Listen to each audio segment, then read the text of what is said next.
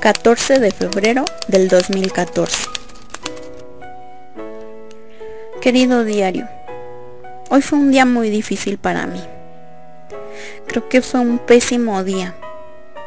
Me pasé el peor 14 de febrero de la vida. Te cuento que hoy todo iba bien. Es 14 de febrero y es viernes. ¿Qué más quería? Pensé que sería un día de festejo, pero pasó justo todo lo contrario. Terminando las clases sentí unos ligeros cólicos como si me fuera a bajar. Pero eso obviamente no puede ser porque estoy embarazada. Así que le dije a César que teníamos que ir a urgencias por lo que sentía. ¿Recuerdas que te dije que tenemos cada quien su bicicleta? Pues nos fuimos en ellas hasta el hospital de urgencias que me tocaba. Realmente no está muy lejos, Total, llegamos ahí, pero nos dimos cuenta que no había dónde dejar nuestras bicicletas. Y pues justo a un lado hay una plaza.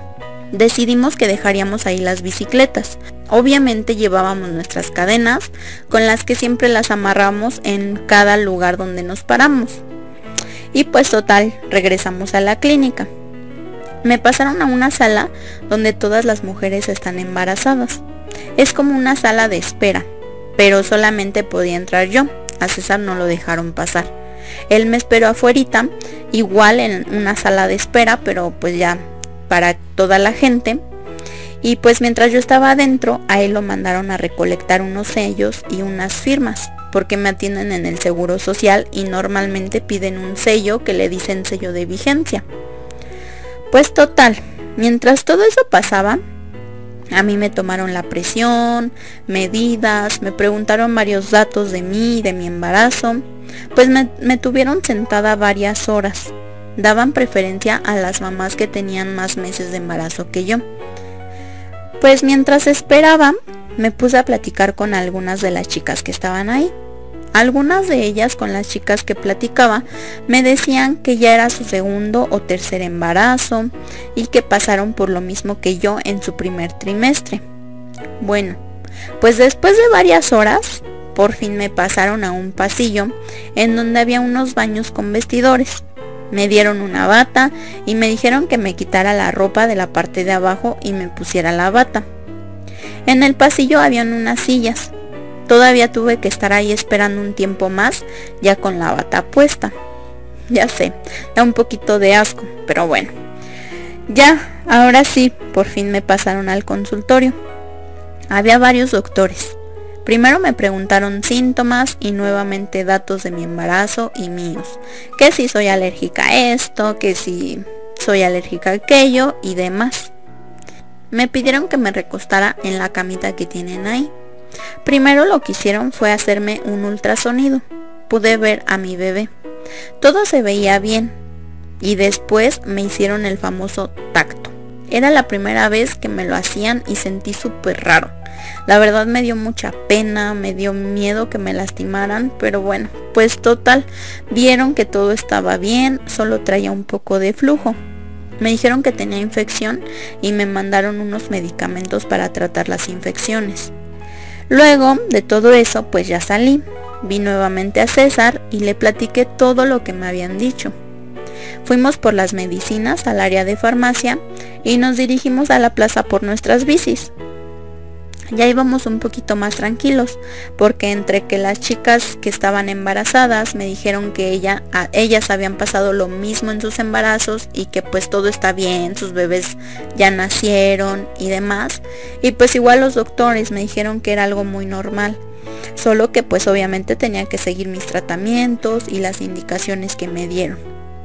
Pues total, que ya íbamos mejor con esta noticia y oh sorpresa. Llegamos al lugar donde habíamos dejado nuestras bicicletas y pues la de César sí estaba. Pero yo volteaba a todos lados porque la mía no estaba. Te lo juro que me quedé en shock. Le pregunté al que cuida los carros y el descarado solo me dijo, mm, no, no vi nada. Si me hubiera dado dinero se lo hubiera cuidado. Pero yo no vi nada. Y pues ya sabes, me solté a llorar. De por sí sabes que lloro por todo. Y pues ya traía como que el sentimiento por lo de mi bebé. Y pues eso fue como que la gota que derramó mi vaso.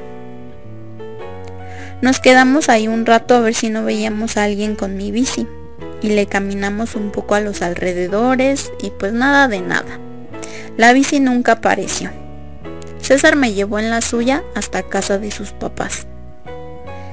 Y ahí tengo otra noticia más que platicarte.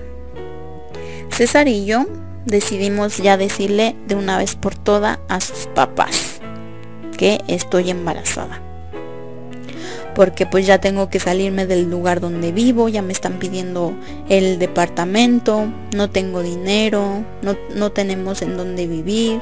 Y pues el plan nuestro fue decirles y vivir ahí en su casa un tiempo en lo que conseguimos un trabajo y un nuevo lugar a donde irnos. Y pues así fue. Llegamos, estuvimos platicando un poquito con ellos, porque pues me vieron con los ojos todos llorosos y pues ya les platicamos lo de mi bici.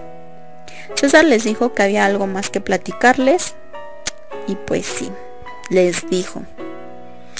Y pues obviamente no se la esperaban. No lo tomaron bien, pero tampoco lo tomaron mal. Solo dijeron que le echáramos ganas y pues que sí nos podíamos quedar ahí. El papá de César nos dijo que cuánto tiempo necesitábamos para que nos apoyaran con dejarnos vivir ahí.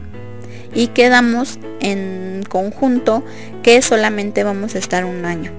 O sea que en febrero del año que viene, en teoría ya no debemos estar viviendo aquí pues ya sabes, nos dieron una plática de que debemos ser responsables y pues ya la mamá de César nos dijo que nos durmiéramos juntos, que ya que nos cuidaban.